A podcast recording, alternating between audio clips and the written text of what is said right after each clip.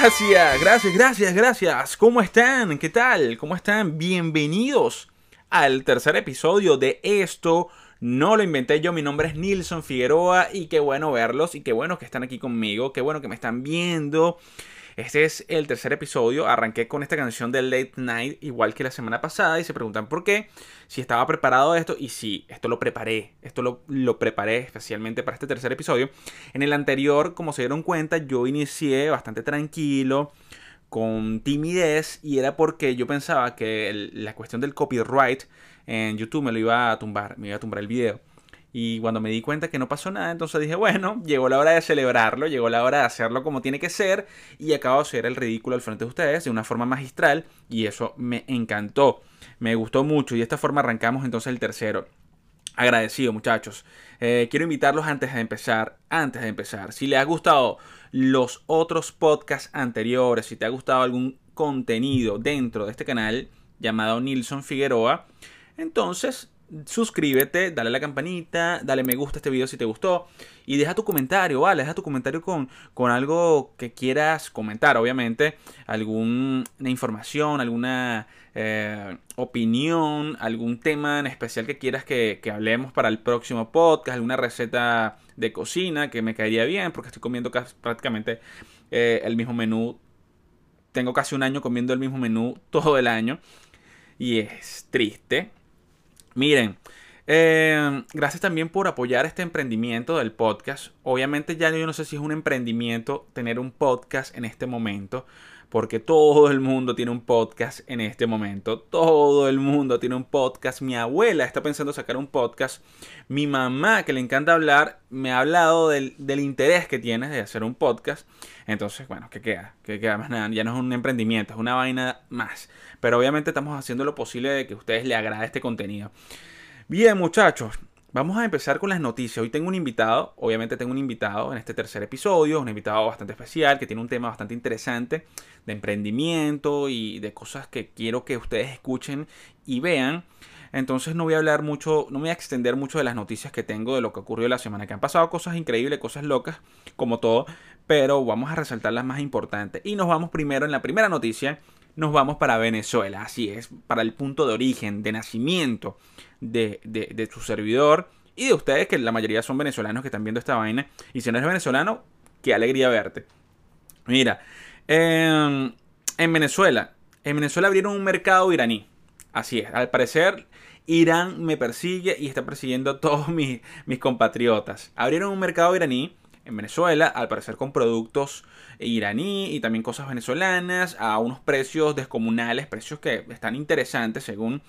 Pero lo primero que me llamó la atención es que, bueno, ya sabemos la razón de por qué no hay gasolina en Venezuela, muchachos. Ya sabemos por qué no hay gasolina, se acabó tan rápido lo que enviaron los iraníes, sino que también en el buque venía un mercado iraní. Ya venía un mercado incluido y ya no había más espacio para gasolina y por eso nos jodimos y obviamente somos incapaces de, seguir produciendo gasolina. Y por eso la vaina está tan jodida como antes. Los Simpsons, los Simpsons predijeron esto y nosotros no, no le paramos pelota cuando lo dijeron. ¿Cuándo lo dijeron? En este momento. ¿Qué es esto? ¿Trajeron un supermercado iraní con productos que no sirven para engañarnos a todos? no los engañamos, son trucos políticos. Se siguen burlando de los venezolanos que aún creen en ustedes trayendo un supermercado iraní con productos que no sirven. Nosotros deberíamos producir nuestras cosas, ¿verdad? Ah, sí, producir nuestras cosas, pero... Oye, mira todos esos productos. Y están en descuento. Y la carne que venden es de vaca, ¿cierto? No es de rata ni nada parecido. Así es. Lisa lo sabía, ya ella lo sabía, lo dijeron en la novena temporada, creo que es este episodio, y no nos dimos cuenta de esto que estaba pasando en Venezuela en este momento. Entre otras noticias, vamos a ver, ahora nos vamos para, para acá, para Estados Unidos, ¿sí? No, no, vamos, vamos a quedarnos en Venezuela, vamos con esta noticia de Venezuela también. Y es que Maduro quiso darle un regalo a el Potro Álvarez en este año 2020. Pues se ha portado muy bien. El regalo para el Potro Álvarez, ¿cuál es, muchachos? Que sea el director de un hospital ficticio que hicieron en el Poliedro Caracas y obviamente este es el mi regalo porque va a poder por fin llenar el Poliedro Caracas. Algo que no pudo, no pudo hacer nunca en su vida, como músico, como nada, porque ese tipo no tiene talento.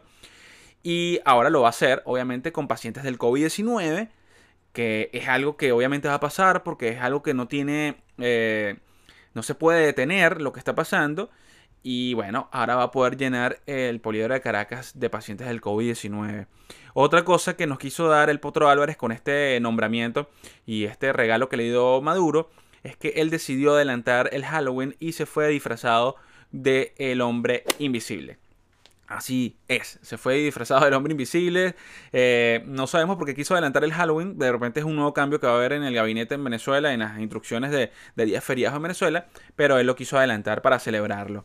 Entre otras noticias, muchachos, algo que pasó aquí en Estados Unidos y es que, bueno, Donald Trump es noticia casi todos los días. Y Mr. Donald Trump la tiene agarrada ahora con TikTok. Los chinos no se escapan de esto, obviamente. TikTok, China. Donald Trump, ya saben la noticia, quiere sacar a TikTok de Estados Unidos y son más de 40 millones de personas que utilizan TikTok dentro de los Estados Unidos, lo cual esto es bastante grave. Pero lo cierto es que Trump quiere sacar como sea esta aplicación porque dice que están robando la información de todos nosotros. O bueno, yo no manejo TikTok mucho, pero los que viven obviamente haciendo videos y todas estas cosas están regalando su información según Donald Trump. Pero no, párenlo, párenlo, párenlo, párenlo, párenlo, párenlo ahí. Bill Gates fue lo que dijo eso. Eh, párenlo, párenlo, ahí. Dijo, fue, lo que dijo Bill Gates a Donald Trump. Hey, hey, hold on. Trump, espérate, que quiero comprar TikTok. Vamos a comprar TikTok para que esto pertenezca a Estados Unidos, bebé. Entonces, bueno, Donald Trump como que está medio calmado ahora. Wow, bueno, si, si va a ser americano, está bien. Pero no es fácil, no es fácil. No sé si es que están pensando comprar por completo TikTok. Tengo entendido que son más de 50 mil millones de dólares lo que cuesta esta aplicación que son unos reales. Obviamente eh, Bill Gates los tiene, pero no sé si está preparado. Que deberían, porque obviamente la gente de Microsoft ha estado como dormidos dentro del mundo de, las redes sociales. Obviamente no sé si ellos tienen eh, alguna red social que yo tenga, eh, lo tengo entendido, no. esta cuestión es un, un, imperio entre Google, Facebook y, y, más nada, pues. Entonces, al parecer, los de Microsoft se quieren meter en la fiesta de, las redes sociales y bueno, quieren comprar a la TikTok. Yo me he preocupado también por otras cosas apartes y es que como todo hombre maduro de 34 años de edad soltero, me preocupa estas cuestiones con China porque yo juego Free Fire. Yo juego Free Fire. ¿Qué es Free Fire? Esta aplicación de juegos donde tú vas a dispararle a menores de edad que están alrededor del mundo. Tú, como hombre maduro, te reúnes con otros tres hombres de 34 años eh, a matar gente. Ese es lo, más, lo más, más, divertido. Que tú vas a matar muchachitos ahí. Dale, dale, mátate, muere. ¡Come! ¡Come, amigo! ¡Amigo! ¡Ayuda! ¡Ayúdame! ¡Amigo, cofa! ¡Amigo! ¡Amigo! ¡Come, come, come! Amigo. Es una cuestión maravillosa que tienen que experimentarlo si no lo has jugado. Me preocupa porque esta aplicación Free Fire es, de una empresa china. Garena se llama la, empresa. Entonces es mm, algo que nos puede preocupar más que todo a mis amigos eh, del clan que yo tengo en Free Fire. Un saludo para ellos, para César, eh, Julián y a un tipo llamado Daniel en México, que no sabemos si es un espía o es un sobrino de eh, algún capo de, México. Bueno, olvídenlo. Eh, otras noticias, muchachos. Eh, ¿Qué otras noticias? Iba a decir otra noticia, no sé, no quiero hablar mucho porque tengo un invitado y esta, la, conversación con mi invitado está bastante interesante y quiero que ustedes la disfruten y que no se extienda tanto el podcast. Ah, bueno, mira, vamos a cerrar con esto que me pareció una locura y una falta de respeto. Al parecer encontraron a un beisbolista dándose cariño en su carro. Ahora yo tengo una cuestión, porque ahora nadie se puede lanzar una masturbación tranquila dentro de su carro. Se supone que tu carro es tu vehículo. Y si tienes los vidrios ahumados, no lo puedes hacer. Encontraron a un beisbolista dándose autocomplaciente. Mentira, borra esa palabra. Borra. es decir, estaba leyendo esto. Se estaba autocomplaciendo. Ahora sí, ahora sí. Wow, esto es maravilloso, este podcast. Y no lo voy a borrar. No lo voy a borrar para yo corregirme para el próximo episodio. Nilsson, bestia, no digas eso. Bueno, lo cierto es que encontraron a este beisbolista. No me, no me sé el nombre, pero solamente me llamó la atención el título. Y me parece que es una falta de respeto porque todos tenemos derechos a autocomplacernos donde sea. bueno, es decir, tampoco lo vas a hacer en un cine. Un saludo para, para mis amigos que lo han hecho. Pero, oye, estaba en su carro, creo que no hay un problema. Si hay una ley para eso, por favor, déjenlo en los comentarios. Listo, listo, ya. Vamos a entonces ahora con nuestro invitado.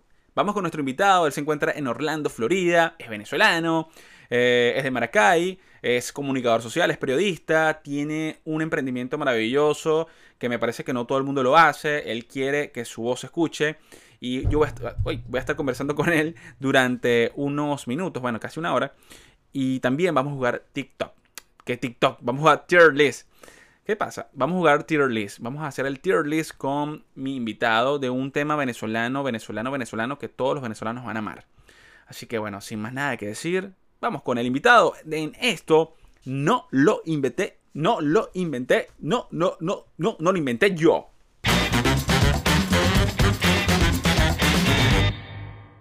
Bien, señoras y señores, llegó el momento, así es. Esto es la parte donde llega nuestro invitado. Y aquí como lo pueden ver ya en pantalla tenemos a nuestro tercer invitado de esto. No lo inventé yo. Por favor, vamos a darle un aplauso a Carlos Risky. Háblame, Carlos.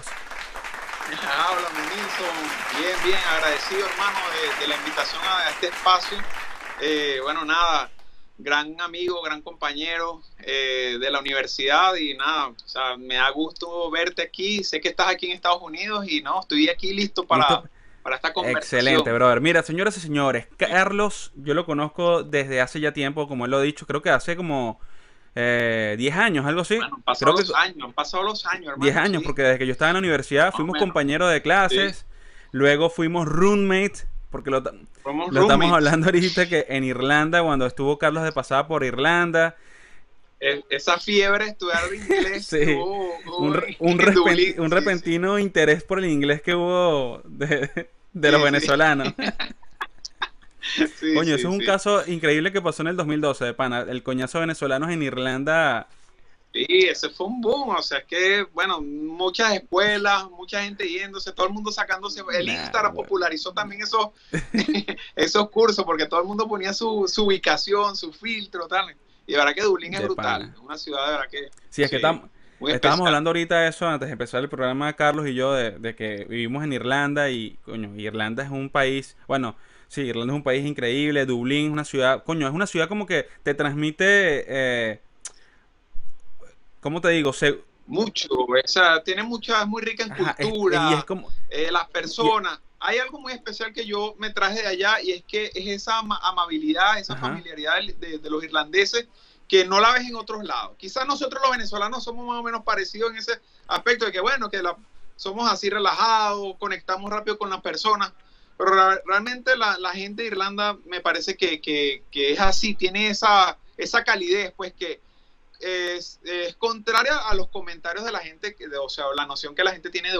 del- del europeo, que es un poco frío. A mí no, yo, no sen- yo sentí frío del clima, no, pero no de, de- de las personas. yo lo que te iba a decir es que también es una ciudad que no es una metrópoli, ¿sabes? No estamos hablando de Nueva York, no estamos hablando de una ciudad de, de rascacielos, sino que es una ciudad con un, con un toque, tú sabes, a la antigua, pero que, pero Sí, que es sí, una sí. ciudad moderna, obviamente, porque tiene...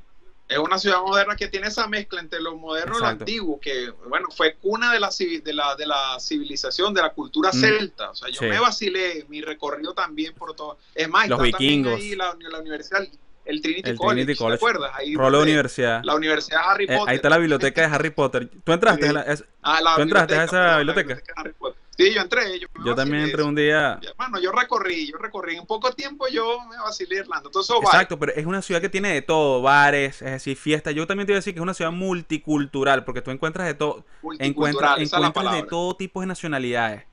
Pero mira, antes de Sí, seguir sí. hablando de, de hablar de Irlanda, porque pareciera que estamos dando una publicidad. Bueno, mire, muchachos, Carlos es periodista y obviamente está aquí porque lo conozco, porque es amigo mío, porque también está haciendo cosas interesantes, porque de hace un tiempo, antes, después, mejor dicho, de que él fuera para Irlanda, yo empiezo a revisar el Instagram de, de Carlos y yo veo a un Carlos que empieza a viajar por todo el mundo. Es un Carlos que está Sí, metido por todos lados conociendo culturas, es un Carlos que le gusta eso, que le gusta conocer nuevas culturas. Este no tiene Conectar no tienes miedo exacto todo. de conocer nuevas nacionalidades y aparte de eso, Carlos obviamente es periodista y está dentro de lo que es la parte de los Paralympics, ¿no? Eres Sí. como que prácticamente Sí, eres correcto. la voz de los Paralympics eh, Bueno, así ha sido, sí. y es algo que te siendo. apasiona, Carlos. Hermano, esta es una de mis pasiones que se despertó, bueno, que la traigo desde muy pequeño, porque tengo que comentarte, tú conoces Por a mi madre, Suray por Marcano. Eh, bueno, yo crecí con ella, ella, ella a los seis meses de, nacido, le- le- de nacida le dio poliomielitis. No sé si te acuerdas, esa, eso también fue como que una, una- no fue una pandemia, pero fue un virus que, que rondó también por muchos años y para el año que eh, cobró muchas vidas también. Es una suerte Eso, que mi eso, eso no lo sabía, Carlos. Sí, ese es un virus que afecta la médula espinal y hace que los miembros inferiores, o sea, las piernas, para, para decirlo Sí. más claro, eh, no se desarrollen o quizás se atrofien. Entonces, puede ser tanto en una o, o en ambas. Eh, las personas con esta condición, bueno, caminan en su mayoría a veces con algunos aparatos, esos aparatos que a veces vemos en las fotos eh, antiguas. Eh, en el caso de mi mamá, ella camina con muletas, bueno, ya la ciencia ha avanzado y mi mamá tuvo muchas operaciones, pero de casi, casi que no la cuenta. Eh, mi mamá nació en el 54 y en el 55 es cuando inventan la vacuna en contra de la poliomielitis. Wow. ¿Qué pasa? Mi mamá, bueno, nada, te voy a hablar un, un- muy breve sobre la historia Sí. de mi mamá. Mi mamá fue una, eh, ah, tuvo esta, esta situación, eh, pero creció prácticamente como, como una niña normal. Esto también tiene que ver con las personas que quizás tienen alguna discapacidad o nacen con ella o les da muy temprana edad. eh, no es quizás tan traumático como aquellas que la adquieren en, en cierto punto de la vida. Un accidente, Sí. ¿me entiendes? Algo así, una enfermedad, ok. Mi mamá, bueno, este, ella nunca le permitieron practicar deporte eh, y ella lo, en su colegio pasaba educación física eh, siendo la anotadora, teniendo el rol de la anotadora. Pasan los años, mi mamá se gradúa, se casa, tiene hijos, todo, tiene a mí, y a los 35 años, eh, nací yo, exacto, a los 35 años ella le dice, mira, Suray, este, tú, eh, tú te ves bien para hacer deporte, le, le, le dice alguien yo. Y bueno, eh, pasan muchas cosas y es así como ella se involucra con el deporte adaptado, que es el deporte que en su reglamento este, eh, asume eh, ciertas normas para que las personas con discapacidad puedan practicarlo. Ella conoce la natación, conoce distintos deportes, pero su, su mejor rendimiento fue en las pesas. Bueno, eso fue en la década de los 90, en el año 2000, ella llega a sus primeros Juegos Paralímpicos, Sydney 2000, yo estaba chamo Mm. todavía, y bueno, yo todavía no, todavía no sé, en Venezuela no era tampoco tan visible esto. Yo me acuerdo que yo tenía que, mi mamá me llamaba de distancia y yo no veía nada por la televisión. Y bueno, cuando mi mamá regresa y me cuenta todas esas anécdotas, te estoy hablando Venezuela el año 2000. Yo estaba chamo, estaba en el colegio todavía. no Estamos sé. entrando a un cambio también. Exacto. Bueno, mi mamá me cuenta su experiencia. ¿Y qué me cuenta mi mamá? Me dice, coño, hijo, sabes que yo, bueno, llegué, eh, claro, la cere- imagínate la ceremonia inaugural, todo eso que, que- que sucede por la televisión, ese espectáculo, fuegos artificiales. Ella me dijo que ella, en ese momento, dijo, wow, eh, he llegado aquí. Eh, ¿quién, ¿Quién llegó a la meta máxima de un atleta? O sea, eso fueron memorias de ella. Eh, la anotadora, aquella niña que no le permitían eh, hacer deporte. Entonces, cuando yo escucho ese relato de mi mamá y, y yo hago conciencia de eso, yo, bueno, es Sí. verdad. Este, o sea, que, que, o sea, a mí esa historia de mi mamá me impactó. Yo ya viéndola conocida, eh, conocida era tu toda mamá, la pues. vida, yo nunca la vi como una persona con discapacidad. Yo me enteré que mi mamá tiene una discapacidad por mis mismos amigos del colegio que me preguntaban qué tiene tu mamá. Mi mamá nunca se me mostró Como, bueno, este, la, ni, ni, ni de pobrecita, ni de no, nunca, yo nunca vi eso de mi mamá. Mi mamá siempre ha sido una mujer luchadora. muy capaz de hacer cosas, multifacética, eh, ha sido modelo, ha sido poetisa, es profesora. Entonces, bueno, es en ese momento cuando a mí me interesa más el deporte adaptado. Yo crezco en los gimnasios, Nilsson. Yo crezco viendo personas amputadas con distintas historias y yo me involucro con todo es- con este Sí. mundo. Pero es en la universidad, cuando ya yo estudio comunicación social, así como lo dijiste al Ujú. principio, es cuando yo empiezo a tomar conciencia y después de ese viaje a Dublín yo digo, mira, yo no me veo trabajando en ningún canal de Venezuela. Eh, Sabes que en aquellos momentos estaba todo este clima político, yo también fui afectado por toda esta situación, todos los jóvenes nos ha tocado, pero yo sentía que tenía que hacer algo por tanto por mi madre como por todos esos atletas que no eran tan visibles en aquel entonces o estaban empezando a ser visibles y, a- y por encima de, de la visibilidad yo quería darles ese toque de que no la gente no se esté fijando en discapacidad sino que vea todo lo- el alto rendimiento deje la discapacidad a un lado que es el objetivo ¿me entiendes? porque bueno, hay mucho que educar, Sí. pero hay- no me quiero extender. No, dale, tranquilo. sí, y bueno, y de ahí para adelante, bueno. muchas Claro, es que también los medios de comunicación, bueno, que yo sepa en Venezuela, no son medios, eh, los medios deportivos. Bueno, yo por mi parte nunca vi algo que, que enfocaran esta parte de... de, de- Sí. de- ¿sí, sí lo hacían? Ah, no, lo hacían. eh, Exacto, como que razón, en lo que tú estás hablando, que tú como, como periodista, no sé cómo tú llegaste a la carrera de periodista, si fue como, es decir, Bueno, hermano, eso fue otra Porque- también. Yo, porque yo empecé estudiando eh, administración en, en la Ah, sí. Carabobo. Después no me pregunté cómo. Yo me fui para la UBA por. Coño, por las mujeres. pues, porque estaban los culos buenos en la UBA. Sí. Bueno, ese es uno de los sí. puntos positivos de la UBA. Y no, y más si estudias comunicación social, porque un, pe- el error, un error, Sí, sí. señores, si no están escuchando, si, quie- si estás en Maracay, Venezuela, y vas a estudiar en la UBA, no vayas a agarrar contaduría, ni administración, ni nada de esa mierda. porque si no te vas a encontrar la misma huevonada. No, mentira. Yo encontré en la comunicación, yo encontré como. yo- esa fue una de uno, pero la de verdad ten- tenía esa vocación de comunicador. O sea, hablaba bastante. Claro, pero Pero lo interesante es que, hablando en serio aquí, que de repente tú llegaste a la carrera de, comunicación social por vacilar, porque habían culos, porque bueno, porque es una carrera que, Sí, sí. que se veía, entre comillas, medio fácil, no hay tantas matemáticas como uno a Sí, veces.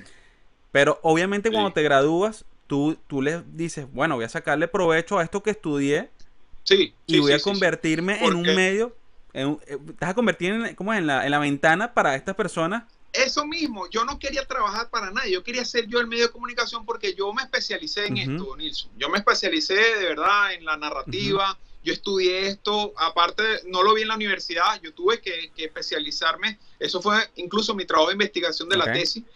Eh, mi, mi tesis fue, eh, yo la llamé Estrategias Comunicacionales que promuevan el deporte para personas con discapacidad. Entonces esto fue, de verdad que no fue algo improvisado, fue algo que yo, eh, o sea, en un momento en mi casa yo dije, bueno, mira, yo quiero hacer esto, yo me quiero dedicar a esto, no sabía cómo, no sabía cómo empezar, eh, mil y un cosas en contra también, situación Claro. país, no, no, ya esa inestabilidad económica, política, social, pero yo dije, bueno, no, esto eh, hay que hacerlo, o sea, es como mi, mi, mi yo encontré ahí mi vocación eh, de servicio y es algo que me, de verdad me, me, me, me gustaba, pues me apasionaba No, bueno, y adquiriendo todos estos Ujú. conocimientos, sentía que tenía que transmitirlos no solamente a un público, sino también a nosotros como comunicadores, a los demás periodistas, porque no se enseña en la universidad sobre deporte adaptado. Yo vi una materia que se llamó periodismo deportivo. Hablábamos de, de fútbol, hablamos de béisbol, pero no se habla sobre deporte exacto. de adaptado. la- que, que es algo que, Sí. que, coño, que, que hay que darle una ventana, pues, porque no lo hacen. Sí, sí, sí, porque, porque es exacto, y estamos hablando de alto rendimiento también. No es. eh, todo esto trae eh, una historia, una carga histórica muy interesante. el, mo- lo que es el movimiento paralímpico, que es el, eh, y va de la mano del movimiento olímpico. Entonces ten- tenía que tener un equilibrio eh, de, de cobertura, porque mucha gente sabe quién es un, un Usain Bolt, Sí. ¿me entiendes?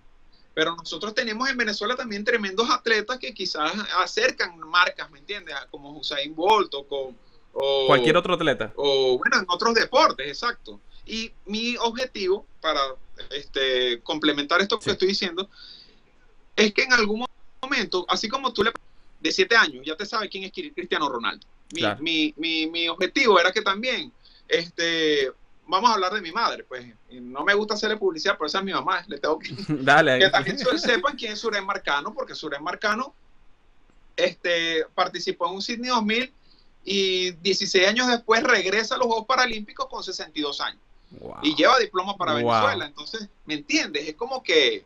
eh, y mi mamá obviamente sí tiene un público, pero se necesita más, ¿me entiendes? Claro. Eso es lo que yo... Y, y bueno, yo creo que esto eh, que tú estás haciendo ahorita, Carlos, eh, está en el momento preciso, en el momento exacto, porque estamos viviendo una época digital, una época que ahora los, para mí los medios tradicionales se están quedando en el aparato y, Sí, y sí, los medios y, y los medios como el Instagram, es decir, las redes sociales, eh, YouTube, son prácticamente ahora el medio de entretenimiento de todos nosotros.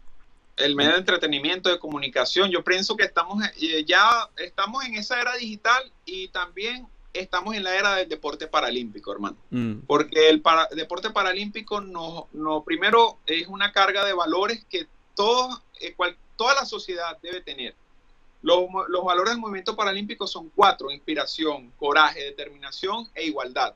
Esto aplica para todo lo que estamos viviendo actualmente. Tú bien sabes que, eh, bueno, dentro de todos estos meses del 2020, que, que bueno, ya, ya tú sabes todo lo que estamos viviendo, hubo también episodios de, de, de- de violencia, de racismo. Y Claro. eso no lo vemos en el deporte, al contrario, el deporte nos conecta, nos hace iguales, nos hace familia, eh, no importa dónde seas, pero, ¿me entiendes? Entonces yo creo que tenemos que aprender mucho de, de- de- de lo que es el, tanto el deporte convencional como el deporte paralímpico. Carlos, una pregunta. Y hablando de eso que, me, de que acabas de comentar, que eso ya lo, habla, lo hablé creo que en el primer podcast, de la cuestión que estamos viendo ahorita de los problemas raciales, eh, la cuestión del LGBT, todo esto que, que están, son eh, géneros que están, obviamente que están como que pidiendo su, su ventana, ¿no? Un ejemplo, que la comunidad LGBT quieren como que su, su, sus premios, quieren sus cuestiones, Su reconocimiento. su reconocimiento. Pero yo pienso, mi opinión es en la siguiente, con esta cuestión del, del racismo, es que debería haber igualdad para todo el mundo. Es decir, no que como Total. la cuestión del Black Lives Matter, para mí no debería existir, es decir, debería ser todos, eh, todas las personas importan, ¿me entiendes? ni blanco ni negro. Exacto, todos la iguales. vida es la vida. Y tú te has preguntado, No- tú te has preguntado, disculpa, que eh, de repente unos premios olímpicos o premios que es una, es una cosa general, incluyeran eh, dentro de esos premios a las personas con discapacidad. Es decir, de repente alguna, alguna, alguna competición, ¿eso existe? Sí existe. Ah, sí existe. y ha existido. Sí, ha- Ah, han habido competencias eh, de atletas olímpicos con paralímpicos. No, pero Eh, dentro de se los juegos, los juegos olímpicos. Dentro de sí- los propios juegos no. Eh, bueno, ya va, corrijo. Sí, déjame, estoy rebobinando. Ok, sí, dale, dale. sí ha habido participación. Sí ha habido participación. Pero lo que se quiere a futuro es que ambas citas eh, sean eh, simultáneas. Mm, porque siempre son primero los Juegos Olímpicos y seguidamente los Juegos Paralímpicos. Y vemos una diferencia de cobertura muy considerable. ¿Me Sí. entiendes? Todo, todo el mundo primero ve los, los Olímpicos, ya después el público baja, aunque estoy trabajando para eso yo también. Y, y no solamente yo, el Comité Paralímpico Internacional, muchas televisoras también que compran los derechos, periodistas también de distintos países. Y tengo colegas que viven en esto no solamente cuatro, cada cuatro años, sino eh, hacen el ciclo completo de cobertura. Mira que están haciendo los atletas. Pero a futuro, el mayor acto de inclusión sería esto, que estos juegos se dieran de manera simultánea. Sí. Wow. Miren, muchachos, para las personas que nos están escuchando en este programa, este es el tercer programa, esto no lo inventé yo, Carlos Risky. Carlos Risky es nuestro invitado de, de hoy, de esta semana. Carlos tiene un, bueno, es un blog, ah, primero fue una revista, me estabas comentando que primero fue como una revista digital, ¿no? Sí, sí, Adaptado Sport. Adaptado fue, Sport. fue una revista digital, fue mi... eh, Fíjate que eso fue, surge después de yo regresar de Dublín. Ok. Yo, yo en Dublín tuve la oportunidad de, de- de, ah, en el corto tiempo conocer muchas personas y yo vi el, el, el- o sea, lo, ese, eso que se estaba viviendo allá con redes sociales. Incluso llegué a visitar la sede de la Google y está la sede de Yahoo y todo. Este, no sé si te acuerdas por dónde quedaba, pero me imagino que tú habrás estado Sí, por ahí sí, sí, cerca. pasé. Entonces, bueno, vi tantas cosas que yo digo, mira, este como que es el camino. Ya yo tenía ese, ese pensamiento Ya te- premonitorio. ya te estaba haciendo ruido para el algo. 2014 para el 2014 yo todavía hablaba por Facebook con mi Claro. familia. O sea, no, no utilizaba nada como para dar un mensaje. Entonces yo digo, mira, no, yo voy a, yo quiero regresar a Venezuela y tenía el objetivo claro.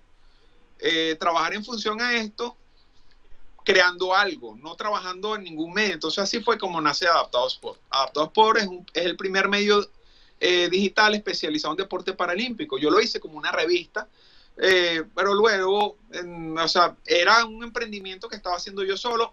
Me llevaba mucho trabajo, de verdad, editar, eh, tener la página web. Entonces lo, lo de, este, decidí dejarlo eh, a- por redes sociales ahorita ya están entrando en una transformación. Obviamente tengo que eh, este, tener un portal web. Claro. Sin embargo, ese trabajo ha servido porque he hecho campañas súper exitosas para la promoción de los atletas paralímpicos venezolanos con quienes he trabajado de cerca.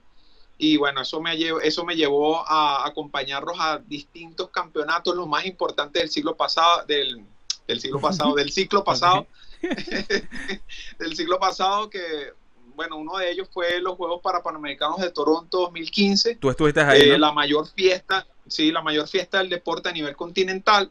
Y bueno, unos que otros mundiales, campeonatos nacionales en Venezuela y bueno, también Juegos Paralímpicos de Río 2016. Eh, esto ¿verdad? fue una de mis mejores experiencias. De verdad que te puedo decir que llegué al cielo del periodismo deportivo eh, con, con mi llegada a los Juegos Paralímpicos. Me costó trabajo llegar, lo logré. Carlos, Pero bueno, Carlos, y lo bueno de esto, que bueno, a mí me parece bueno porque a mí me gusta viajar, que, que tú eres una persona que ha viajado bastante. Has viajado por varias Sí. partes. ¿Por dónde has viajado? Dime los países que has viajado, porque. Mira, he estado en más de 23 Wow. países. Eh, he estado en más de 23 países. Lo más lejano que he llegado es a Singapur. Wow. Acordándome de la canción esa que está ahorita. Esa que está una canción que se llama Singapur ahorita. Sí, ah, coño, estoy desactualizado. Ese seguro llegó primero por allá por Orlando. Por aquí, sí, por Florida. Tú sabes que aquí. Entonces, Singapur. ¿Has estado entonces en el, en el continente He estado asiático? en Singapur, Malasia. En Europa he estado. Bueno, estuve en Irlanda. Conozco España, Italia, Croacia. Conozco. eh, te conozco más de Europa, ya va. He estado en. Bueno, he estado en Europa ahorita no me acuerdo, pero he estado en Brasil, Panamá, eh, Colombia. Colombia me encanta. Eh, bueno, aquí en Estados Unidos, por supuesto, México. México lo adoro. He estado en dos oportunidades por eventos deportivos Coño, también. México también. Sí, México es brutal. Mira, Carlos, y a- a- hablando de otra cosa, este, para hacer un paréntesis ahorita con, con- obviamente con tu carrera y para retomar algo de lo que yo estaba hablando hace poco, eh, de las cosas que están pasando en el planeta, por sabes que ahorita este do- 2020, ¿qué te parece? Una locura. Una locura este 2020. Hermano, a simple vista una locura. Te digo que a mí me agarró desde enero. O sea, en enero yo empecé a llevar palo, bueno, por muchas situaciones, pero eh, en este punto, en el mes 8, ¿Ok? eh, de verdad te digo que ha sido un, un año bien aleccionador. De Eh, y de aprendizaje, ¿no? Totalmente. eh, nos está llevando a un camino de, de, de, yo digo que de replantearnos la vida, Mm. en, eh, tanto la vida cotidiana y como la vida colectiva en el planeta. Sí. Hay cosas que definitivamente debemos dejar de hacer. Y hay, o- y hay también otras cosas que tenemos que empezar a hacer y a comportarnos de otra manera. Eh, mira, yo creo que, que de verdad es uno de los mejores años para mí. Aunque al principio no lo veía así Claro, pero de verdad que he aprendido muchísimo y hoy más que nunca valoro eh, cada momento, valoro la salud sobre todo. ah, no, obvio. Obviamente muchas personas sí, ha- Sí. eh, le ha afectado esto de lo del coronavirus. Porque mira, hermano, no hay garantías de nada. Eh, fíjate, Mm. esto es algo que afectó a cualquier persona en todo el planeta. A todos, a, a todos todos. nos- nos metió en la... Se han perdido muchas vidas también.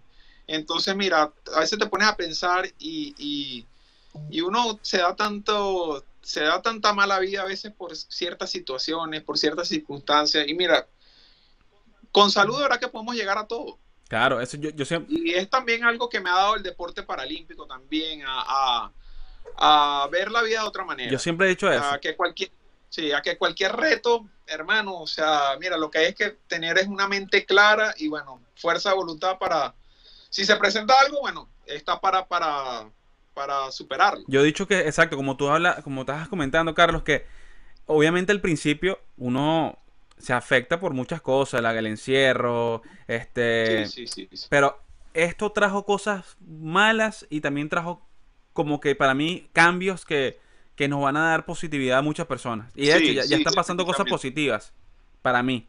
Correcto, es que estamos, yo siento que estamos en una etapa de transformación. Sí, sí, total. Ya no podemos seguir con esos mismos patrones de antes. Yo pienso que esto estamos entrando en un nuevo, en un nuevo ciclo, será, pues, si se le puede decir así. Mira, tú, tú, ¿cómo estás ahorita con las noticias de actualidad? ¿Te- te has, eh, obviamente siempre estás actualizado o tienes días que no revisas el internet?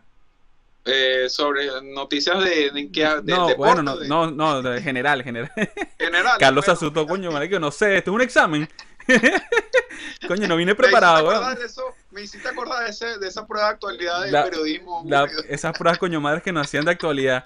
Nada huevona. sí. Y nos ponían unas vainas que, marico, que, que quién es Sí, el, no el secretario de, de- de no sé qué vaina de, de agricultura. Sí, No, joda. y uno como que, wow. No, eh, bueno, si estoy más o menos al día con, con las cosas, este, sí te digo algo. Eh, y esto me lo critican mucho. Mm, Esto también ha sido una cualidad que yo he desarrollado en estos años. Ok. Y no es que yo esté desinformado, yo tomo la información que necesito. La que yo te sé todo lo que interesa. está pasando en el mundo, pero yo no me, yo no veo de verdad, no soy consumidor de noticias negativas. Ok. O sea, Es decir, tengo que- esa, Es tengo decir, esa tú, ya no viste, tú no ves más Globovisión, es decir, nunca viste Yo- Globovisión. No, exacto, no, no, no, nada, ni, Ni venezolana en no, televisión, ni nada de eso. Estoy informado y, y, tra- y si veo algo, trato de que esas noticias no, no, no causen algo. Tengo ese poder de control, porque ¿qué pasa? Después queda pegado. Sí. Sí pasa, sí pasa. Ahorita, este, para este fin de semana aquí en Florida, estamos esperando eh, una tormenta. ¿Ya no pasó, pues? Isaías se alejó. Ah, por ok. arte de magia, se Gracias alejó. a Dios. Entonces, bueno, mira, yo lo- uno lo que hace es tomar sus precauciones, pero que sí, sin que eso altere tu vida cotidiana. Pero sí, estoy al día. Pregúntame lo que. Bueno, Si no lo sé, bueno. pregúntame lo que tú quieras. No, bueno, mira, una de las noticias de esta semana que ha hecho más, más ruido, pero esto ya a nivel general, es lo de Donald Trump con, con el TikTok. Ah, sí, sí, sí. Que, Lo que vi. al parecer el tipo quiere cerrar eh, TikTok Sí, aquí en Estados. Unidos. Y hoy salió que Bill Gates, bueno, ya eso, ya eso se había dicho, que Bill Gates lo quería comprar. Pero entonces, como que hoy salió y le dijo, Bill Gates como que le dijo a Donald Trump, mira, ya va, no lo saques todavía porque como que voy a comprar la vaina o las acciones, de repente Sí. una- unas ciertas acciones. ¿Qué te parece a ti esto del ataque de Donald Trump con, con los chinos? Porque Donald Trump tiene un peo con los chinos ahorita. Sí, hermano, de verdad que bueno, eso es uno de los de los terrenos que yo no me meto casi, pero si te puedo dar una opinión, mira, de verdad que, o sea, ¿Tú, eh, crees que se, ¿Tú crees que se filtra información de nosotros en estos medios? Mira, hermano, yo pienso que eso no se filtra nada más por TikTok. O sea, Ajá. yo pienso que eso se filtra, pero hasta por estos teléfonos. Claro. Tú dices eh, eh, Esta vaina ro- más rosa de- roja y enseguida te sale la publicidad de, de la floristería más cercana aquí. Mira, O sea, y los teléfonos, todos los teléfonos, la mayoría de las cosas que tenemos todos, ¿dónde lo hacen? Made in China. Exacto. Entonces, es como que tapar, no sé, tapar, no sé, un, un- solamente un, un espacio de, de todo lo que... Yo pienso Sí. que estamos súper vigilados, no sé. Es, co- es como ganas de joder. Ah, no, de que... y que de- suprimir o, o cancelar TikTok, creo que no cambiaría mucho, más bien, no sé.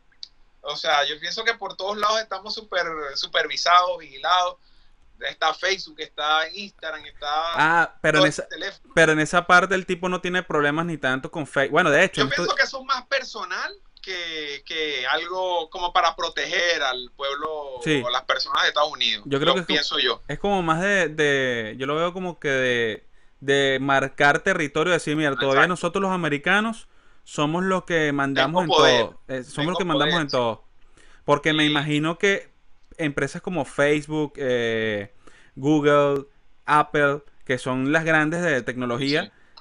son de aquí de Estados Unidos y obviamente por tener sus empresas aquí en Estados Unidos tienen que son medio controladas por el gobierno, ¿no? Sí, sí, Entre sí, no, es que comillas. todas, todas, todas, todas. En es que cambio- los medios de comunicación aquí también, este, yo lo analizo como periodista.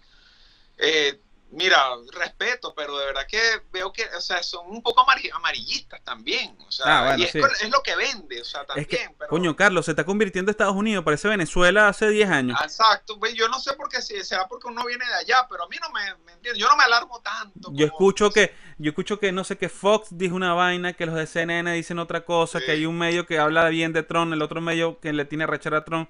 Eso me, me suena familiar. Sí, sí, sí, ya, ya yo uno viene como que con esa experiencia y por eso es que yo, mira, ya a mí no me sorprende. Exacto, es como cuando pasó del COVID-19, que eh, yo vi unas vainas así, unos memes en la en internet que como que los venezolanos estábamos acostumbrados a quedarnos sin, ¿cómo es? Sin agua varios días, si no hay que bañarnos no hay peo, ¿me entiendes? Vaina, es decir, si no hay mucha, porque los gringos se volvieron locos. Que hace cola para Eso, la gente está, ay Dios, no, no, chicos, no, esto es una cola, esto está... Que se acabó, que se acabó el papel Ah, no. ya nosotros estamos eh, no, No, entrenados, papá. nosotros estamos curados, nosotros tenemos, estamos curados de Mire, hablando de Venezuela, otras cosas locas que pasaron esta semana fue que este tipo Maduro designó a, al Potro Álvarez como el encargado, el director de... ¿Sabes que el polídero de Caracas lo agarraron para, para mantener a los infectados del COVID-19 como un hospital, pues, un hospital de emergencia? ¿Qué te pareció eso? Que, que el Potro Álvarez... Bueno, hermano, mira, de verdad.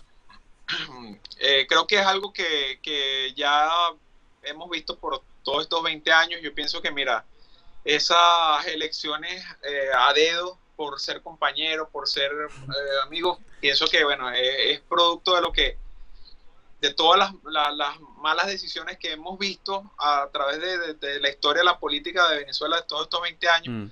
Mira, yo hasta donde sé, el Potro Álvarez eh, eh, eh, fue cantante, era Ah, cantante. sí, bueno, e- era, Fue ministro del deporte, pero no duró nada. porque el tipo era beisbolista. Y- Yo no me acuerdo ni cuando jugaba béisbol, weón. Ajá, bueno, exacto. Entonces, bueno, mira, si él tiene la capacidad de gerenciar, ya yo no te, te puedo decir, o sea, bueno, que lo demuestre, porque de verdad que, ¿qué te puedo decir? Yo solamente lo, yo no lo que sé. puedo decir es que a los venezolanos que nos escuchan es que por favor cuídense para que no caigan en esa no, vaina. es que es verdad, y porque, mira, de verdad que eso, yo le digo eso a toda la gente que tengo allá. Mira, la mejor, yo pienso que eh, con todo lo que hemos vivido, mira, lo mejor es cuidarse uno, uno Sí. mismo, de cualquier cosa, de la economía, de las enfermedades, porque no hay garantía de nada en Sí, Venezuela, no hay de pana. garantía de, bueno, de... Entonces, bueno, y resalto mucho, que es algo que no perdemos, que no pierde la gente que está allá, esa alegría típica del venezolano para, para salir, para hacerle frente a las adversidades. Eso es una cosa que me encanta del venezolano, que es muy particular y no la tienen otras De nacionalidades. pana, O por lo menos no la de conozco. pana. Bueno, Que, que a pesar de que estamos por este proceso y que la cosa ya está bien candela, con, con- no solamente con el coronavirus, mira, hay gente que todavía le está marico, echando. es que en Venezuela tú te pones a hablar, tu mamá está en Venezuela igual que la mía y uno habla Sí. con e- uno habla con ella y sí, para las dos, este uno habla con ella y uno dice, "Nah, huevo, nada, que mira que no tenemos luz."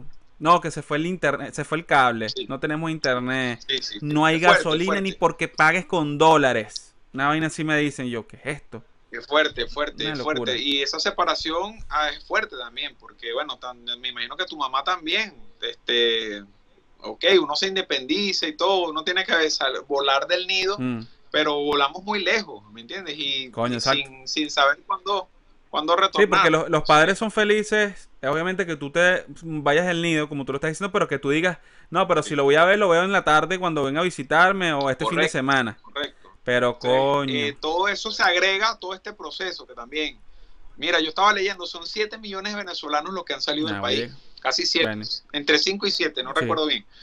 Pero bueno, un gran número y la mayoría han sido jóvenes. Sí, sí, no. eh, Muchos compañeros de la UBA también. Ah, no, los compañeros que estudiaron con nosotros cuando estuvimos juntos, yo tengo muchos que los sigo en Facebook, en Instagram y estamos regados por todos lados, marico. Por todos lados. Sí, sí, Mira. Carlos, cuéntanos rapidito sobre Conversaciones sin Límites. Este po- Bueno, Conversaciones sin Límites eh, es un podcast que creé este 2020. Esa fue una de las buenas noticias. Eh, bueno, eso fue a raíz de una ruptura, eh, emo- una ruptura Emocional. que tuve a principio de año. Ese fue el primer coñazo del 2020. siempre una mujer Pero- como que te Sí. motiva, no joda. Sí, sí, exacto. Entonces, mira, eso fue para mí de verdad que, o sea, el, el- el origen de ese podcast, porque te cuento que en el mismo momento que, que- que sucedió todo, eh, eso fue en Miami y yo estaba eh, en Miami, vive un gran amigo que también este, es una persona de la cual aprendió mucho, se llama Aldo Amenta. Ok. Eh, él es un muchacho que, que tiene- tuvo un accidente eh, hace unos tres años y bueno, está en silla de ruedas. Sin embargo, él también ha, ha- ha tenido un proceso bien interesante. No es, una, no es algo fácil, Ok. ¿entiendes? A cierta etapa de la vida, que la vida te cambia así, estar en tu silla de ruedas, eh, eh, es fuerte, Sí. ¿no? Vi ese proceso con él porque lo conocí a través del deporte, corriendo maratones en el maratón de Miami y me hice muy amigo de él y viví cada proceso. Él logró graduarse de, de- de ingeniero de la FIU.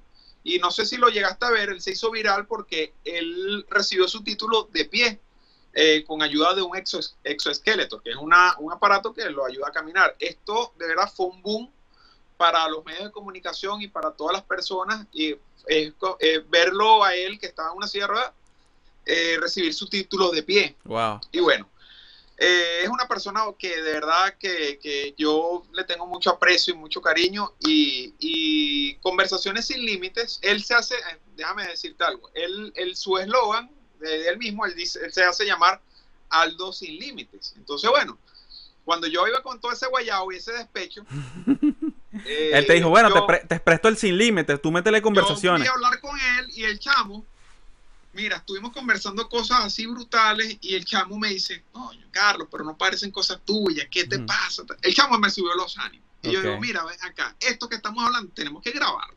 Claro. Yo tengo que hacer de esto. Y es- eso fue así, en cuestiones de minutos. Y yo dije, bueno, ¿qué pasó aquí? Yo, ¿cómo le decimos a esto? Yo quiero grabar esto que estamos hablando porque es interesante, porque a lo mejor eso le puede servir a otra persona. Yo siempre estoy pensando en, en lo que me sirve a mí y le puede servir a otro. Claro, como comunicador. Conversaciones sin límites, eh, bajo la misma línea de, de lo que venía trabajando Adaptados por, porque hay historias de vida muy interesantes, Ujú. eh, Nilsson, que precisamente ahorita yo lo siento que la gente necesita, es como esa motivación, porque mira, estamos atravesando por este coronavirus, que bueno, mira, es una fortuna estar vivo. Sí. Aquí que estemos hablando tú y yo, este, de verdad que es una suerte que, em, hay- eh, que em, con todos los números de muertos que hay en el mundo, Sí. tú y yo estemos hablando aquí sano, Exacto. ¿entiendes? Entonces yo creo que hay gente que todavía con- no ha aprendido nada de la lección y no, o sea, no, no, no como que no tiene esa, esa, esa conciencia. De, por ejemplo, que puede tener Aldo también, eh, ya que te, que te estoy hablando de él, hay gente que se queja porque, bueno, porque los pantalones no le quedan como es, Sí. las mujeres porque tienen celulite, entonces vamos a verle la funcionalidad a cada miembro. Mucha inconformidad cuando de repente mira, tienes. sí, eh, así surge Conversaciones Sin Límites y bueno, ahí estoy haciendo entrevistas, a, eh, algunas, eh, contando historias de vida de algunas personas con discapacidad que, eh, y también en la misma línea de atletas paralímpicos. Eh, eh, bueno, eh, es básicamente eso y Pero no te- tengo muchas entrevistas. No te, disculpa, Carlos, no te ha enfocado directamente a la parte de, del deporte con personas de- con discapacidad. Eh, sí, tengo. eh, lo que pasa es que no quiero dejar a nadie por fuera porque hay también gente que está haciendo cosas brutales en otro, en otro escenario. por ¿me eso, por eso, no te, no ha enfocado Sí, solamente no, a, no, a la, a la- por a la eso no parte de discapacidad, sino Porque que... yo no me puedo poner límites, ¿me entiendes? Exacto. No puedo poner y por ahí tengo unas, unos entrevistados que tengo que hacerlo incluso en inglés. Coño. Aquí me voy a poner a prueba yo. Yo paré un poco las entrevistas porque me- a mí me Ajá. gusta hacerlas. eh, es algo en lo que tengo que trabajar, no me puedo encasillar. A mí me gusta hacerlas eh, eh, personal, ¿no? Ajá. No me he acostumbrado a usar el Zoom ni a hacer, a hacer el Skype, Ok, porque a mí me gusta la interacción ok, con ah, la persona. sí, Y yo estoy capaz de viajar. O sea, mi mayoría, la mayoría de los entrevistados míos están en Miami, en otras partes de Florida. ok, Mm, También tengo otros en otras partes, pero eh, paré por esta cuestión del virus. claro. Sin embargo, dije, bueno, no, no me puedo parar porque también tengo hasta atletas, en, eh, atletas, personas en otras partes del mundo y dije, no, bueno, mira, ya es hora de... Esa va a ser la segunda temporada de Conversaciones sin Límite para el Ok. 2020. Ah, buenísimo, buenísimo. Bueno, Sí, sí, tienes sí. que activarte, tienes que activarte y, aprovechar eso, exacto, que hay muchas personas que, primero que tienes la- las herramientas, que son estas que estamos utilizando en este momento, las videollamadas, Zoom, Skype, y el podcast, me gusta el nombre, Conversaciones sin Límites, Ah, es decir, tienes que hacerlo, Carlos. Sí, entonces, bueno, salí de, de eso y sigo trabajando con eso, pero me mantengo activo porque no te, no te he contado, Nilsson, desde el 2018 soy el jefe de prensa del Comité Paralímpico de Venezuela. Coño. Entonces, eh, eh, lo que es adaptado es por eh, el, co- el Comité Paralímpico, son tareas que, que de repente eh, me, me he perdido en las redes, pero no es- significa que no esté trabajando. Yo no me he separado del movimiento paralímpico. Ok. Te puedo contar cosas que esto, esto a mí me traído mucho, mucha satisfacción, Nilsson, porque el, el camino no ha sido fácil. La gente lo ve como, mira, mira, Carlos viajó, Mm. viajó para acá, está por allá, y de verdad que el camino no fue fácil. Yo este, esto lo empecé a hacer de manera voluntaria y la persona que estaba al frente del Comité Paralímpico de Venezuela en aquel entonces, en el 2015, me puso muchas trabas eh, por esta cuestión política, por todas estas cosas. Eh, incluso llegó a vetarme, negándome acreditaciones para los eventos. Eh, yo, sin embargo, no me di por vencido y bueno, que las vueltas que da la vida, esta persona sale del poder, los, los puestos políticos son, son Son rotativos. pasajeros. Y entonces, esta, eh, ¿quién- que, ¿cómo te parece que, que esa, es, yo mismo, que, que fui un periodista que me negaba acreditaciones, esto no lo sabe Mm. nadie, esto te lo estoy confesando exclusiva. en público, sí, esto es exclusiva. Eh, a mí me costó mucho trabajo, eh, ¿me entiendes? Mantenerme porque a- aparte incluso llegué a, a- a- a- bueno, me ayudaron también algunos sponsors y, y tenía mis patrocinantes, pero también eh, la mayoría, la mayor parte del proyecto la financié yo. Pero aún así fui vetado yo no estaba pidiendo, yo nunca pedí nada, fui vetado porque, bueno, porque no les caía bien. Pero ¿qué te parece que en el 2018 aquel periodista que le negaban las acreditaciones es ahora el que ha- hace las acreditaciones y con mucho, eh, con, con mucho orgullo, con mucha disponibilidad a los periodistas. Está bien, está bien, me alegro, Carlos. Eh, eh, es arrecho, ¿me entiendes? Eh, hay que Y portarse tener, bien. y en tener esta vida. constancia, que es lo que has tenido tú. Hay que tener constancia, hay que pensar Humildad. positivo, humildad sobre todo. La humildad abre las puertas, puede ser una frase trillada, pero yo de verdad te digo, es algo que funciona. y, Y, así, y como tú dices, no, eh, no, no- uno no es monedita de oro para caerle bien a todo el mundo. En, el- en tu caso no le, caes, Sí, no le es que caíste bien a... yo tengo hasta, yo tengo, yo de verdad, hasta mi, en mi Instagram personal tengo mis, mis haters. tengo mis, pero Sí, bueno, ta- sí, yo te- qué, te han- ¿me entiendes? tienes tus haters, te han, te han criticado. Sí, yo tengo mis haters porque tú sabes que me pongo en- siempre en esa pose que como que no estoy viendo a nadie.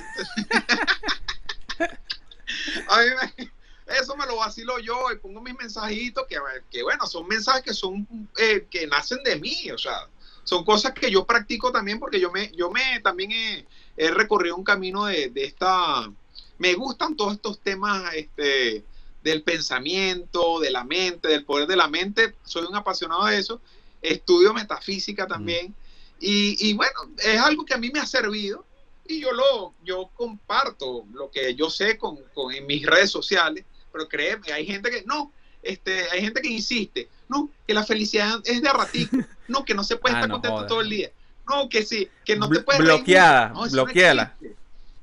Chao. Chao.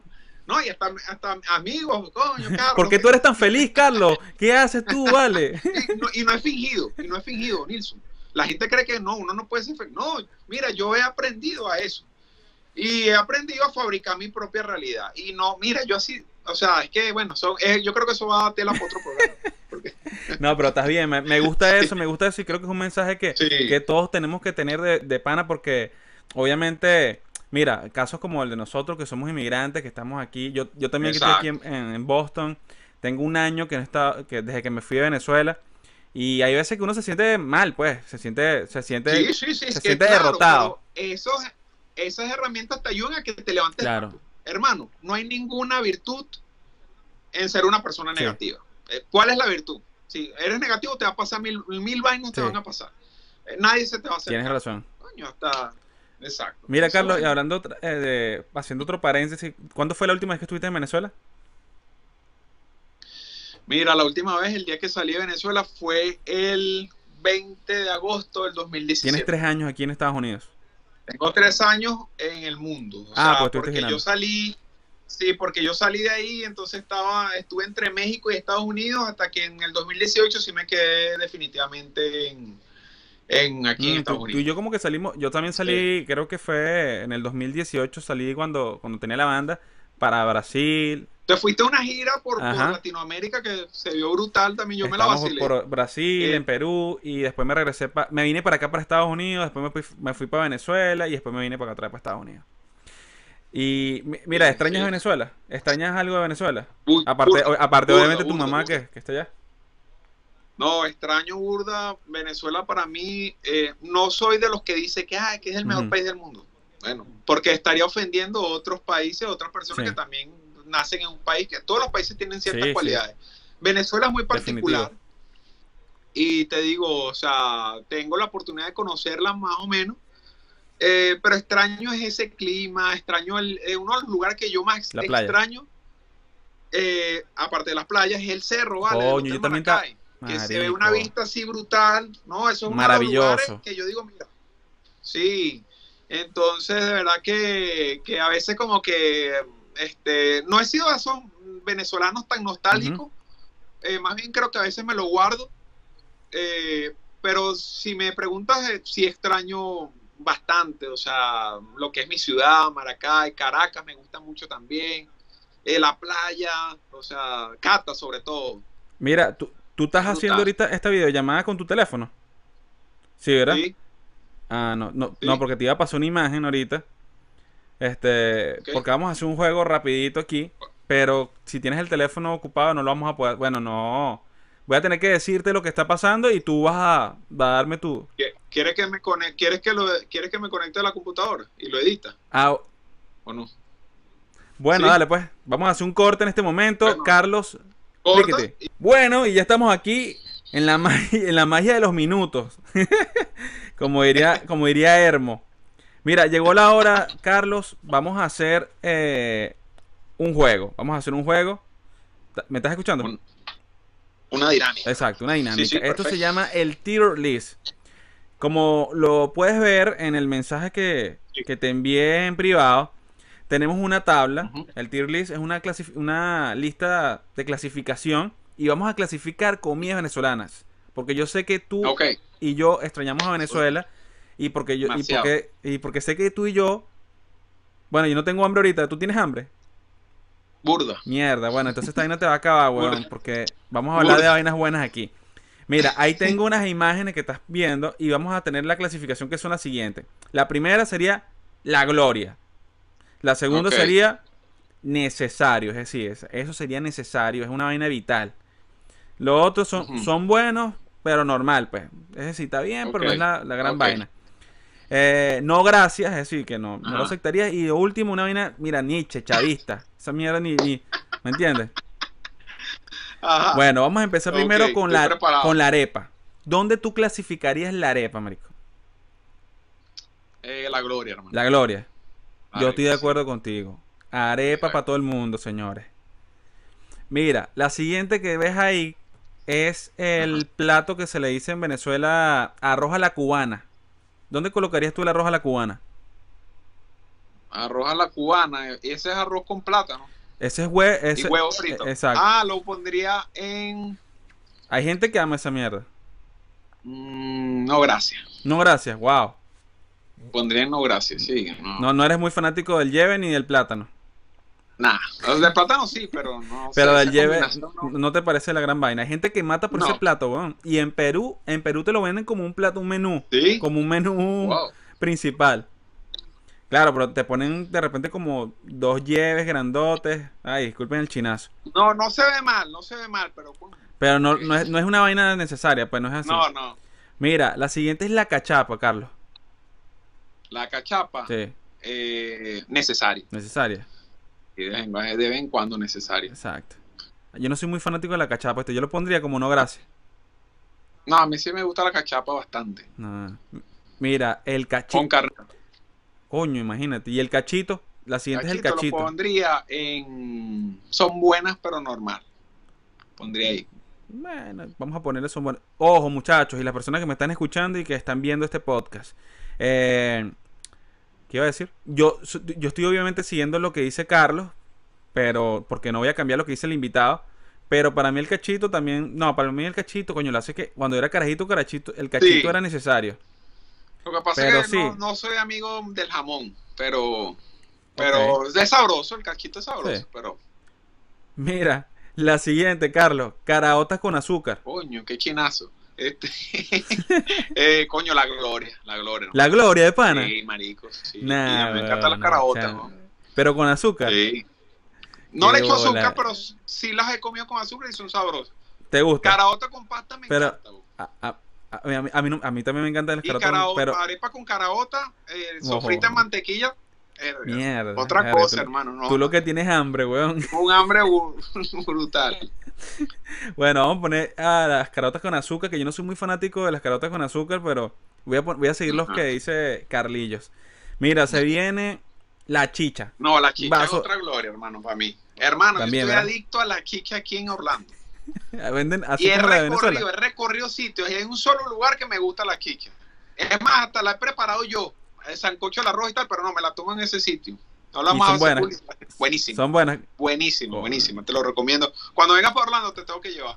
Coño, cuando vaya para Orlando, tengo que ir para Orlando algún día, marico, porque ya tengo varias invitaciones de Orlando y Bueno, marico, tengo que ir. Orlando es una ciudad brutal, no es solamente Disney como la gente piensa, es de verdad, eh, tiene mucho, mucho, mucho, mucho que mostrar.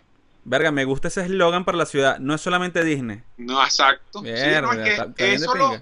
Te lo digo, es una vivencia propia mía, porque pasó un año y yo pensaba que Orlando era solamente Disney, porque aquí te dicen, no, que todo lo controla Disney, no, y aquí todo cierra temprano también por eso, porque sí tiene una influencia muy grande. Pero de verdad que tiene otras cosas brutales, pero hay que irla descubriendo. Claro, no, es que yo creo que sectores. todos los lugares tienen Sí. cosas buenas. La verdad es que un- uno se deja ya por Sí, otras sí, vainas. Mira, el siguiente, Carlillo, los pequeños. Hermano, necesario, necesario. ¿Estás, seg- seguro que no es Gloria? Coño, es Gloria. Es Gloria, ¿verdad? Es Gloria. No, voy a ponérmelo en Gloria. Sí, marico, en Gloria. marico, yo amo los pequeños, weón. Sí, sí. vaina maravillosa que no sé quién inventó esa vaina. No, a mí también, weón. Con, gua- con salsa verde, esta La de ajo. guasacaca, Ah, bueno, es- eh, aguántate por ahí. Mira, las- y las, hablando de Guasacaca, las empanadas. Coño, sí, hermano, también. Póngame eso en la Gloria también. La Gloria. ¿Qué te pasa? Coño, Sí, un- nada como un desayuno de empanadas con una malta Coño, qué vaina tan buena. An- Papelón con limón, hermano. No, antes de ir para la playa. Sí. Mira, esto es más navideño para nosotros. La ensalada de gallina. Hermano, la Gloria. Gloria, ¿verdad? No, sin duda. Con, a- Sí, con sí, arepa, sí. mamá huevo. Con arepa, hermano, y pernil. Chao. Y bastante mayonesa. Nah, bueno, tú ahorita cuando termines el, el programa vas a salir Hermano, directo a cocinar, weón. no. Sí, sí. Este, mira, igual que, que viene por acá. Tenemos el golfeado. Coño, la gloria. También. Lo extraño. Tengo tiempo que no me como un golfeado. Yo también tengo tiempo. Eso, los golfeados de la, de la Plaza San Juan. Ah, marico, brutales, weón. lo mejor, Con- hermano. lo- con queso, con queso, de mano Nah, arriba. weón, nah. No, no, eso sí es una gloria. Yo no tenía hambre, pero ya me está dando. Mira, esto. La guasacaca, la nombraste ahorita. ¿Dónde pondrías la guasacaca? Coño, la gasacaca la pondría en necesaria para los pequeñitos. Y para las Ah, empanadas. tampoco, y para las empanadas, y para sí, pero. no, Y para la arepa con carne mecha. No, marico. Coño, qué Es rico, que hermano. uno el venezolano le, le echa esa vaina para todo, marico. Tú eres loco. Estoy viendo para acá porque por aquí que tengo la, la, la, la- la pantalla con la comida. Ok, que dale, tranquilo, tranquilo. Y lo que tengo es un hambre que ni te digo. Mira, se viene el dulce de lechosa. Brutal, hermano. Ese dulce lo preparaba mi abuela. Igual que la mía. hermano. La La gloria. Sí, hermano, no, no. Yo, bueno, mira, Sí, mi abuela la prepara yo- un dulce de lechosa brutal, pero yo nunca fui fanático de... Yo, yo prefiero el de higo. ¿Tú has probado el de higo? Sí lo he probado. Marico, a mí sí, me lo he gustaba el de higo. Ella, Pero crecí más con el de porque mi lechosa. abuela, marico, mi abuela es una experta cocinando y ese coño madre hace dulce de lechosa de, de, de toronja. De toronja, toronja sí, también. sí. ¿De dónde es tu abuela? ¿Qué Mi parte es tu abuela? andina. Venezuela? Ah, no, mi abuela era de Mi Oriente. abuela no, mi abuela es andina, de San Cristóbal. Mira, Esta abuela se cocinaba se viene sabroso. uno que tengo también rato que no lo pruebo, el queso llanero. Queso llanero tengo rato también, hermano. No, bueno, no puede ser tan necesario porque mira, he sobrevivido pues, con... Coño, ¿Son este, buenos pero normal o qué? Son buenos pero normal. el queso Sí, Son llanerito. buenos pero normal porque... ¿Y el queso, y el queso de mano? Verga, ese sí me lo he comido por aquí, ¿Sí? ¿viste? Sí, este, necesario. Es necesario. Es Con las necesario. arepas. Mira, esto. Con esto no sé quién lo inventó. Eh, hallacas pero con mayonesa. Mm, no, gracias. No, gracias. Yo lo pondría, yo, yo pondría No, esa mierda como Nietzsche chavista. ¿Quién coño le echa cha- mayonesa a esa mierda, weón? Sí, no, pónmelo Nietzsche Chavista, sí, porque de verdad que no, Entonces, a mí que no me gustaba la, ya- la, la- De la por sí. La aprendí a comer hasta hace cinco años, la aprendí a comer. Burda de jeva yo. Después me gustó. Oye, pero también me la va a echar mayonesa, no puede Marico, ser. pero ¿y cómo, hacías, cómo haces tú en las navidades entonces? Hermano, yo pasé trabajo, pasé trabajo hasta hace Hasta que aprendiste. porque coño, porque ya, marico, sabes que en diciembre las mamás hacen pura y las abuelas hacen Claro, pura esa es la comida. Y a mí me tenían entonces, bueno, me tenían ese, ese- eso tallado al el principio, más carajito me lo perdonaban. Ah, coño, vamos a hacerle pasta. O bueno, come ensalada de gallina con, con pernil. Pero hermano, tú sabes que esas 100 hallacas duraban hasta enero. Lo que, Y ya mi mamá, mi mamá me dijo, mira, no voy a hacer doble menú. lo, lo que, Bueno, le fui agarrando el gusto a la yaca, pero ahora me gusta. Sin embargo, es algo como que, eh, pero porque no sé por qué el sabor de la hoja no me Mm. gustaba. coño, O sea, no sé. son No, vainas. Yo, yo, marico, y eso que en dici- marico, en Venezuela desde diciembre hasta en- finales de enero uno come hallaca siempre. Sí, sí, no, yo pasé trabajo, yo pasé trabajo. Mira, vamos, Pero, pero ahora sí, ahora sí me la Está bien, está bien, me alegro. Me alegro porque tenías que hacerlo. Mira, esto es otra vaina que. Esto es un pabellón, pero no es el pabellón normal, es con carne molida. Coño, eres un chichavita, Año, su madre, yo también pienso lo mismo. ¿Qué pasó con la mechada? ¿Tú eres ¿no? medio Sí, loco? vale, ¿qué es eso, bro? ¿Qué es eso? O sea, en serio. Y uno no sabe que... uno no sabe que cuando esa carne molida uno no sabe Si es qué con, weón, si es con carne mechada, eso va en la gloria. El pabellón con carne mechada normal es la gloria. Claro. No, no, ni que chavita, por chavita, chao. El que inventó esa mierda. Mira, el Sí. siguiente, el pan de jamón. No, gracias. Yo. Marico, No yo tampoco, a mí no me gusta el pan de jamón. No, como. No me No gusta, a a mí mí, no me tampoco. gusta, ni que me lo pongas como. Y, y es diferente al cachito, ¿eh? Ah, claro. Es como familia el cachito. No, pero es distinto. Yo pero- creo que es por las... A mí no me gusta lo del pedo de... No sé por qué, las pasitas, la aceituna, toda esa mezcla. sí, No, no, no, nada. y ahorita me, me- me imagino que las personas que están escuchando esto, que son venezolanos, dirán, estos son un par de maricos. Porque hay gente que mata por el pan de jamón, weón. Se, co- Hay gente que se, mata se por comen esa jamón, mierda yo solo, un bicho. Bueno, pero es que hay gente también que no, que también. Yo he visto gente que no le gusta una reina pepeada. Coño, a mí me encanta. a mí, weón, estás loco. Una maravilla. Mira, hablando de más cosas brutales, papelón con limón. Una buena jarra No, papelón con limón.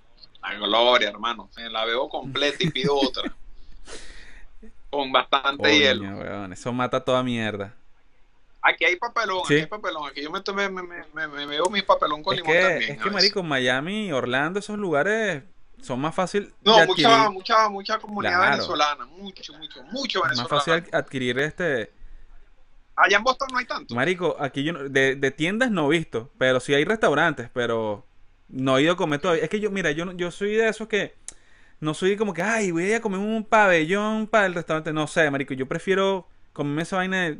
Lo que te encuentras, te lo comiste. Sí, o, o que venga de una casa como que, o familiar, no sé, no me gusta comer vainas venezolanas en la calle, no sé por qué. No he tenido, de repente, ¿sabes por qué? Porque no he tenido buena experiencia comiendo comida venezolana en la calle. No, y, y si te digo yo algo, es buena. Eh, me gusta más la comida venezolana en Miami, pero es cara. Ah, O sea, y también, no- es, ver- es también es cara, cara, weón. y, Es muy sea, cara. Es decir, Sí, si, si te, si te quieres bueno. comer, aquí creo que, marico, no sé cuánto que me dijo un primo hace poco con un pabellón, creo que más de 17 dólares, algo así. no, pero aquí entonces estamos en, aquí está en 10. No, tú eres 10 y te comes marico. plato. Aquí es más caro, weón. Aquí, Es más, hay un sitio que me lo venden en 5. Ah, no. pero te estoy hablando, si te vas a comer una empanada, dos empanadas y un jugo, te- 13 Carlos, entonces dólares. si te vienes para si para acá vas a, vas a comer todos los días en McDonald's, marico. Porque Me imagino. porque esos precios, si quieres comer en un restaurante donde comas otras vainas variadas, Bueno, pasan de 13 dólares para arriba. Bueno, en fin. Mira, No. el patacón. Ay, Dios mío. No, gracias, porque yo no, nunca, o sea, sí lo probé una vez, pero no puedo vivir sin Yo él, o también, sea, yo le voy a poner, yo lo probé y no me acuerdo. que decir que no me acuerdo cómo sabía, Sí, porque sí, sí. fue una sola vez que lo probé. Ese, ¿Tú sabes dónde lo probé yo, weón? ese es de la República Independiente de ¿Tú sabes Maracay. dónde lo probé? ¿Dónde? En, en Dublín. No puede ser. Marico, yo nunca había probado el patacón en Venezuela.